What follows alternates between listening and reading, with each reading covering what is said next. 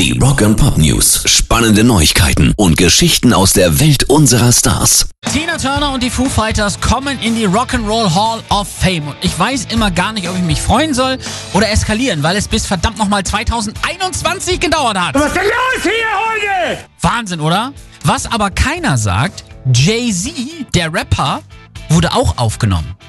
Rage Against the Machine und Iron Maiden aber nicht. Ich nehme an, ich habe mich da gerade verhört. Nicht zu fassen, oder? Nicht zu fassen. Iron Maiden sind nicht in der Rock'n'Roll Hall of Fame, aber Jay-Z, übrigens Whitney Houston auch, by the way. Ganz ehrlich, die Entscheider, die haben sie doch nicht alle.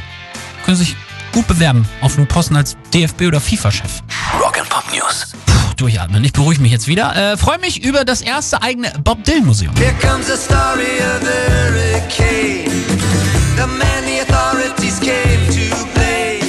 Tulsa, im US-Bundesstaat Oklahoma, wird es ab 2022 ein eigenes Museum geben, das an das Lebenswerk Bob Dylans erinnert.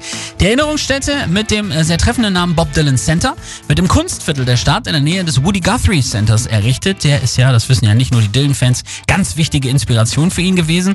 Laut Website wird das Museum auf drei Stockwerken eine Sammlung von mehr als 100.000 Objekten aus seiner Karriere enthalten. Dazu gehören handgeschriebene Manuskripte, Notizbücher, Briefe, Filme, Videos, Fotografien, Kunstwerke, persönliche Dokumente, Liebhaberstücke und auch Musikinstrumente. Dazu unveröffentlichte Studio- und Konzertaufnahmen. All das ab nächstem Jahr dort. Pairs Rock and Pop News.